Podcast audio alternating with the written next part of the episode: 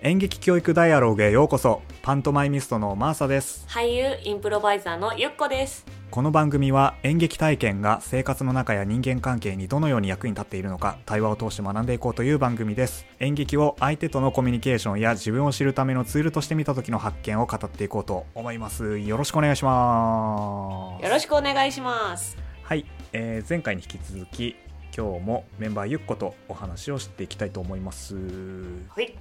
テーマはこちらです。即興演劇って何？イエイイエイイエイイエイいやいやいやいやありがとうございます。ねゆっこは普段ね舞台の、えー俳優さんでもあるんですけれども即興演劇インプロのね女優さんでもある俳優さんでもあるんですね。で前回はインプロって何？っていう風なお話の中でインプロのすごく大切な哲学としてある「Give your partner good time」っていうね、あのー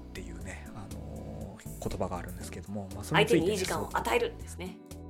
そう。ねこれ本当になんか素晴らしい言葉だなと思って話を聞かせてもらっていたので、今日のこの後編はですねこのギブアパートナーグッドタイムについてちょっと掘り下げて話を聞いていこうかなというふうに思っております、やっぱり自分がやっぱ一番なんか関心としてあるのはギブアパートナーグッドタイムな時間にするためには演者さんがどういったことを気をつけてやっているのかなっていうところがものすごい関心があるんだよね、うんどういうことに気をつけて？あこれその前回最後に話したインプロが上手くなるっていうのはどんな初心者どんな人とやってもどんなタイプどんな性格の人とやっても、うん。あの面白い、まあ、相手を輝かせることができる人がインプロが上手い人だっていう話をしたと思うんですけどそこともつながると思うんですけど、うんうん。相手が楽しむツボはどこだみたいな。探せる人？うんうんうん。なんじゃないかなって思ってて、はいはいはいはい。相手をうん。楽しませるツボ？楽しませるツボ。この人こういうの楽しいんじゃないの？みたいな、うんこういうの好きなんじゃないの君？みたいな。そうするとなんかちょっと意地悪な人みたいですけど。でもなんかそういうのすごい大事大事というかな、うんそこを察知する能力っていうのがすごい大事なんじゃないかなと思ってて。なんかやっぱりこう一緒に例えば2人でこう一緒にシーンやってる時にすごいうまくいってる時ってなんかもう相手と自分が一心同体みたいな気持ちになってはいはい。なんかもうすごい2人で一緒にこうどんどんテンション高くなってってわーとかこう盛り上がってった時に、うん。なんか相手がふって なんかすごい「いいねいいね」みたいな笑顔のままなんだけどちょっと声のトーンが下がって「うん、いいね」とか ちょっと落ち着いたりとか。場所のテンションその場の空気がすごいまだ高いままなんだけど少しだけ盛り下がったりとか。うんうん。みたいななんかそういうのを察するとあなんか今までうまくいってたけどあなんか楽しくなくなっちゃったのかなとかう、ん。そういう相手のちょっとした変化みたいなのに気づくこと、うんうん。うんでもそれって自分でいっぱいいっぱいになって多分気づけなくって次なんかこういうこんな面白いこと言ってやろうとか。うんうん。考えちゃうよね。そうこういうこと言ったらなんか面白くなるんじゃないかみたいな。自分の頭の中でいろいろ考えてるとそういうのを見逃しちゃうから、まあ、相手のことをよく見るうん。みたいなのが、まあ、すごい大事なんじゃないかなっていうのと、まあ、あとインプロ哲学でもう一個私がすごい大事にしてるのは「true to yourself」って言ってうん。自分に忠実でいる、うん。まあ、自分に正直でいるみたいなことがすごい大事だよって言ってて。うん。相手にいい時間を与えよう相手にいい時間を与えようってそれはあまりなんか自分がすごい苦しくなってるとか自分は全然楽しくない。でも君が楽しいならそれでいいんだみたいなことされてもそれ多分相手は楽しくないよみたいな。うんうんだからもう自分自身にも正直でいること。自分がなんか全然楽しくないなって思った時に無理して楽しいってふりをするんじゃなくてうん。た楽しくないなって思ったらあーちょっとそれはあんまりワクワクしないかもみたいなことを正直に伝える。うんうん。ことが結局相手にいい時間を与えることにつながる、確かに。うん。うん、だって言ってくれなきゃ何もだ隠されてたら相手は気づけないから、うんうんうんうん。うん、から自分に正直でいることで相手にいい時間を与えるっていうことにつながるんじゃないかなっていう。これはすごく深いね いやでもねわかんない。インプロ結構海外でもやられてるからわかんないですけどうん。この日本人のインプロバイザーに特に多い傾向なんじゃないかなって思うんですよね。このなんか、うん。相手が楽しんでれば私なんて みたいな。自分よりも相手みたいな。相手が楽しんで楽しんでみたいなね。いやだからもうねそれこそブラック企業とかも確かに利益のためにやってるけど別に過労で倒れてほしいとは思ってなかったよみたいな。うんいやわかんないですけど。そそれでね、訴えられたりしたら企業側も本末転倒みたいな、うん。ねうん。まあまあ、ブラック企業はまたちょっといろいろな問題が いろんな問題が例えばだけどそこでうん。もうごめんなさい私無理ですってオープンに言えてたらうん。また違ったんじゃないかみたいな。それがなんか相手にとってもいいことになるんじゃないかみたいな。うんうんうんうんうん。まあ、ありますし、特にその演劇的な中でそういう自分自身に忠実であることをおお互いが観察しているっていうところってなんかすごい能力だなっていうふうに思ったんだよね。まあ、もちろんその初心者とか、まあ、経験者によってそこの差はあるとは思うんだけどお互いがギブアパートナーグッドタイムであってほしいありたいっていうふうに思っていてでかつ自分自身に忠実でありたいトゥルートゥユアセルフの状態でいると。うん、それを普通になんかいや今私ちょっと自分らしくないわっていうふうに言わないで演技とか物語の中を中で出したりとかそれを感じ取ったりするっていうことなわけじゃない。うん、まあ、理屈で言うとなんかすごいちょっとなんか難しい感じになるんだけどうん。これってなんかものすごい能力だなっていうふうに話を聞いて思ったんだよね。いやーでも、ものすごくないんじゃないかなというか、あそうなんだ。なんか、ちゃんと、なんだろう、相手といたら、そんなにむ頑張って相手を見たりとかしなくても、うん。なんか感じちゃう？なんだろう、うんうん。まあ、例えば呼吸相手の呼吸が浅くなるとか相手の体がちょっとふって緊張するとかうんうん。みたいなことってなんかあってすごい見てなくても、うん。なんか例えば横真横で座ってたとしてもふって気づける、たりすることなんじゃないかなって思ってて、うんうんだから何も言わなくても体が反応してたりとかうん。するんですよね。うん。で、インプロを始めたばかりの人に多いというかうん。のは自分ではあ全然私すごいノーって思ってませんでした。それでいいと思ってました。私すごい楽しんでました。でうんうん。口では言ってるけどうん。いやあの時ちょっとうーんって一瞬考えたじゃんみたいな。ああなるほど。私がどこどこ行こうみたいな言った瞬間にいいよっていう前にただいいよじゃなくてうーんいいよって言ったこのうーんは何だったのみたいな。うんうん。このうーんの中に何かが含まれてる。まあそれ今はうんって言ったけどもしかしたら音になってないかもしれない。うんうん。一個息をすちょっと深く吸い直すとかかもしれないんだけど、うんうん。なんかあの時ちょっと固まったよねとかとそういう些細なことかもしれないけどだ本人は気づいてない。うん。うんことを相手が気づけたりもする。いやこれはわかるわ。うんうんうん。そうそう。そうなった時にもう一回その人がその相手に言われてうーんって振り返ってみた時にあでも確かに本当はあの、まあ、例えばそのその提案がディズニーランドに行こうだったとしてだ本当はもうちょっと騒がない場所に行きたかったもうちょっと静かなところに行きたいなとも思ってたんだよねみたいな。そその時の思考の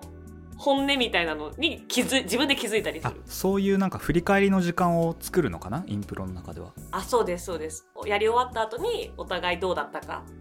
やっぱりその相手にいい時間を与えることが大事だから、お互いどうだったかっていうのをシェアする時間がすごい大事で。でそうやって話していく中でお互いに気づくことがある。本当にあなたいい時間を過ごせてた？みたいな。で相手はいい時間過ごしてたって言ってたんだけど私はそうじゃなかったんじゃないかって思った瞬間があったんだけどみたいな。どうどうだったの？みたいな。っていう中であその日常生活でも私これやってるなみたいな。自分ではその提案に100%いいって思ってないけど、うん、60%ぐらい良かったら、うん、いいよって 言っちゃってるなって。いうその40%のモヤモヤみたいなのに気づくきっかけになったりするみたいなのはあるんじゃないかなと思います。そしてこれは日本人あるあるなんじゃないかと思います。なるほどね。まあいいけどみたいな。多分まあゆっこもまあ俺もあと、まあ、ある程度その演技っていうキャリアを積んできた人たちっていうのはそういうその感情の機微であったり、まあ、自分自身の、えー、と感情とかに対してもどういう風な微妙な変化があったのかなっていうのはなんとなくその違いが分かるとは思うんだよね。それは常にインプットもしてるしアウトプットもしてるからただやっぱりそういう表現を普段あんまやってない人っていうのはなかなかそこの違いに気づけなかったり気づいたとしてもそこに注目しなかったりすることって結構あるだろうなと思ってゆっこの話を今聞いていてそれがあれだねなんかインプロをやることによってその違いとかそういったその感情の機微に対してもっと反応してあげようとかもっとそういうところに注目してもいいんだっていうふうになんか思うことってなんかとっても大事だなって思ったな。いやそうなんですよね。なんかやっぱそういうね。自分のモヤモヤ、うん。まあ、例えば朝起きて疲れてて、うん。ああ今日仕事行きたくないなとか思うじゃないですか。うんうん、でもそれってうんなんだろうな。自分にあることだけどでもまあ、うん、会社行ったらなんか「おはようございます」って 元気に言って元気に仕事しなきゃいけない。うん、でもそういう時になんか常に元気な自分じゃなくて、うんうん、例えばなんかいや今日本当は昨日あんまり夜眠れなくって、うん、あのあんまり元気じゃないんだよねみたいな、うんうん、なんか毎日生きてたらそういう自分ちょっと元気じゃない自分の日だってあると思ってて、うん、そういう時にそれをシェアできる、うん、モヤモヤしてる自分弱い自分みたいなのををなんか隠さないでオープンにできる。っていうことの練習にもなるんじゃないかなって思うんですよね。そうだよね。なんかそれをシェアすることでなんか別に誰も軽蔑しないし、うんうんうん、なんかみんな受け入れてくれる、うんうん、からすごい時計が鳴ってるけど。大丈夫だよ。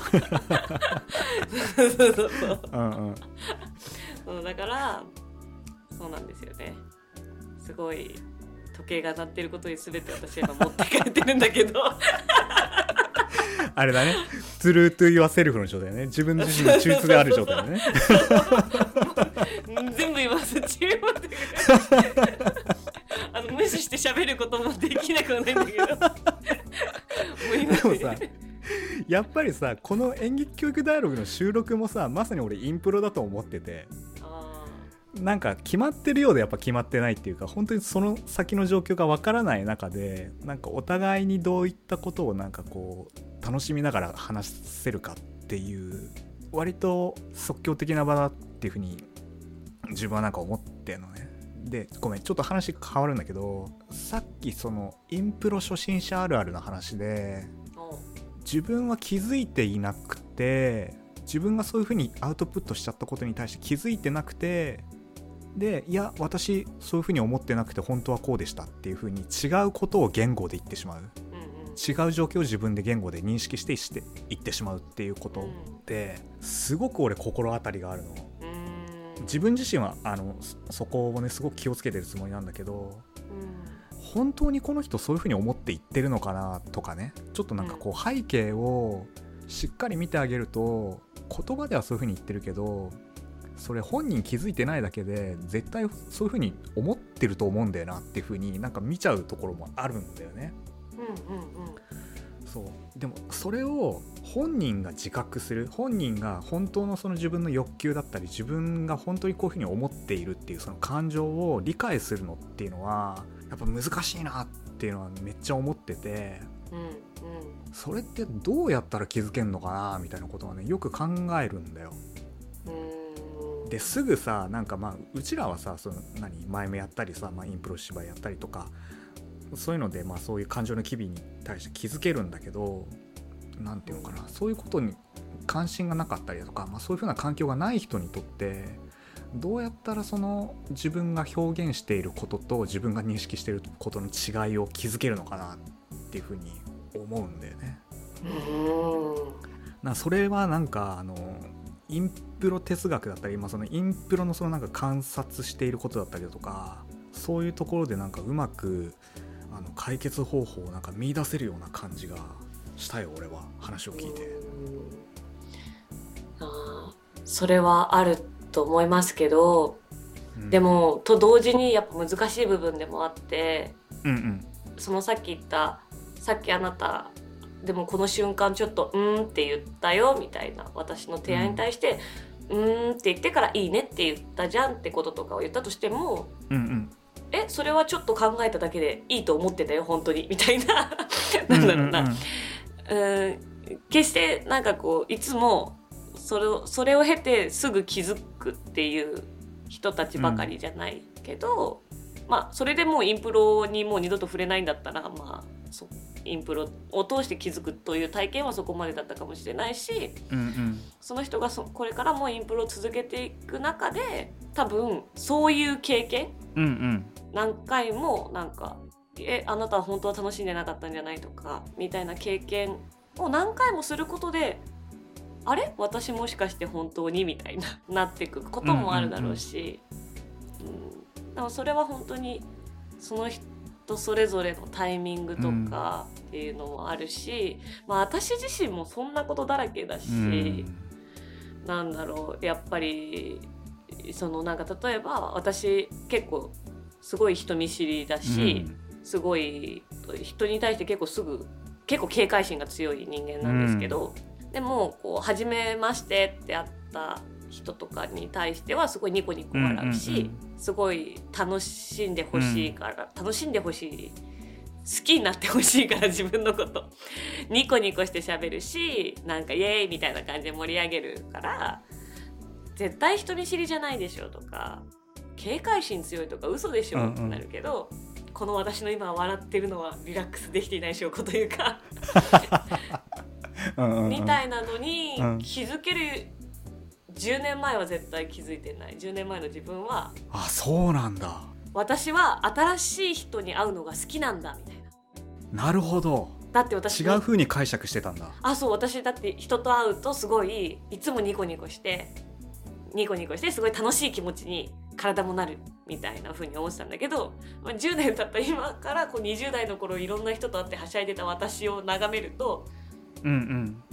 あのーなんだろうな。やっぱりその初めて会った人たちに対して好きになってもらいたいからうんうんニコニコしてるしうん。嫌われちゃったらどうしようって思ってるから、うんうん。そわそわ体がしてねうんうんうんうんうん するとか。うん。うんそうそう。そうなんかそういうことが結果として、まあ人にどう受け取られるかはそのそれぞれの人次第だけど、うん。やっぱりその10年前は自分で自分を誤解してたみたいな。なるほどね。たくさんあるな、うん、そっか。でもそれはあれだね。まあ必ずしもそのインプロをやってたからそういう風な気づきになったっていう風にはまあ断言はできないかもしれないけど、うん。ある意味そのさっき言ったさそのインプロをやった後に、うん。そのお互いのその気持ちとかどういった状態だったよねってことをシェアするっていう風に言ってたじゃない？うんうんうん。そこのそのなんかメタ的にその自分を気づかせてくれることが、うん。まああの経験としてあるっていうのはものすごい大きいんじゃないかなっていう風に思ったよ、うん。話を聞いて。いやー大きいんです。ね本当に。なんかその相手にいい時間を与えるってどういうことなのかってなった時にうんうん。その相手のことばっかり考えってちゃダメでそのやっぱ、うんうん。自分はどうなの？うん。自分は楽しんでんの？みたいなことが分かってる状態とうん。かで相手と向き合わないと相手にいい時間は与えられない。うんだろうなって思って。うん。でどうして自分のことを理解できてないと相手にいい時間を与えられないのかなって思った時にうん。相手も自分と同じっていうかうん。相手もあ今あの初めてのことに挑戦するから怖いんだとかあ今体が固まったからちょっと緊張したんだとかうんうん。声のトーンが下がったからちょっとテンション下がったんだとかうんなんかそれが多分なんだろうな自分の体みたいなものと相手の体みたいなものがやっぱりうん。シンクロする部分がある、うんうん。シンクロして感じられるみたいなものがあるから、うん。うん、から自分のことをよく分かれば分かるほどなんかこう相手のこともよく分かっていくってことなんじゃないかなみたいなのを最近思ったりはしてますね。いや素晴らしい。素晴らしいね 俺さ最近さはい、岸田奈美さんってあの小説家、作家がいるじゃない？はいはい。岸田さんがねツイッターで書いてあったのがねその私は基本的にはその言葉を信用しませんっていうふうに書いてあったの。作家の方がさ基本的に私は言葉を信用しないって書いてるのが結構ショッキングででそれはなぜかっていうと本当に辛い時は辛いっていうふうに言えないしうん。あの悲しい時は悲しいって言えなくて逆に黙っちゃうとかねいうことってあるとでつまりその言葉の背景がどういうことが起きているのかっていうところに目を向けてあげるとその言葉の意味が変わって伝わったりだとか言葉の裏側がすごくドラマチックであるよねっていうことをなんかまあ書いてあったんだよね。でもなんかゆっこの今日話を聞かせてもらったそのインプロって相手がどう言ったっていうその言葉の情報ではなくて言う前の微妙な表情だったりその雰囲気だったり体の状態っていうのをしっかりと見てそれで自分もまあワクワクしたり、まあ、同じテンションになったりみたいな感じでこううまくその物語とか、えー感情とかをこう作っていくのかなっていうふうにね思ったな。いやーでも本当に言葉に騙されちゃダメなんですよね。いやーほんとねいいねって良くないねって思いながら言えるから。ほんとそう本当に。でやっぱりあれだだそのゆっこもさその言葉じゃなくてその体を見るとかっていうふうにささっきねずっと言ってたからその言語よりもやっぱその非言語情報をすごくキャッチして微妙にその自分の演技アウトプットを変えてるんだなっていうふうにね思ったでもだからでも嘘とかをついちゃうついちゃうというか 嘘とかをつかれた時に割と勘よくパッて気づく人とかいる,、うんうん。いるじゃないですか。私はあんまり勘よくない人なんですけど。あそういう人とかってきっとなんかちょっとした顔のこわばりとかうんうん。そういうのとかをなんかピッて察知した結果なんじゃないのかなって思ったりすることはありますね。いやほんとそうだよね。だからまあインプロを、まあ、結構たくさんやってねいろんなあの give a partner good time な時間を過ごすしそして true to yourself の自分自身に忠実である時間をすごくたくさん増やすともしかしたら相手の嘘を見抜ける能力もつくかもしれないね。なんかね。インプロ仙人。インプロ仙人になれば。あインプロ仙人っていう言葉があるんだ。ないないない今作ったついついあでもゆっく語録ってしていいじゃないですか。そしたらお,、ぬお主今嘘をついたなみたいになれるかもしれない。なるほどね。あでもちょっとなんか演劇で身につけられる能力としてなんか一つそういう仮説も生まれたな俺の中で。うん。いやー興味深い話でした。ありがとうございました。はーい。いやこれたくさんまだまだインプロの話は掘り下げがいがあるのであります。これからもねそゆっことねたくさん話しましょううぜひぜひお願いします。はいありがとうございました。はーいでは最後に2つリスナーさんにお願いとお知らせがあります。この番組を聞いていいねと思ってくださった方はぜひ SNS でシェアをお願いします。Twitter ではハッシュタグ演劇教育ダイアログと入れて感想も合わせて投稿してもらえるとめちゃめちゃ嬉しいです。リスナーさんと一緒に演劇の価値を広めていくのがこの番組の目的でもありますのでぜひシェアをお願いしたいと思います。2つ目のお知らせは私たちの活動の賛同者や支援をしてくださる方を募集しています。私たちの活動や研究に応援をしたいまたはは興味を持ってくださった方は概要欄に記載してあるメールアドレスや Twitter のアカウントにですねお気軽にご連絡ください。それでは最後まで聞いてくださってありがとうございました。また次回お会いしましょう。パーソナリティはマーサとゆっこで。お届けしました。ありがとうございました。ありがとうございました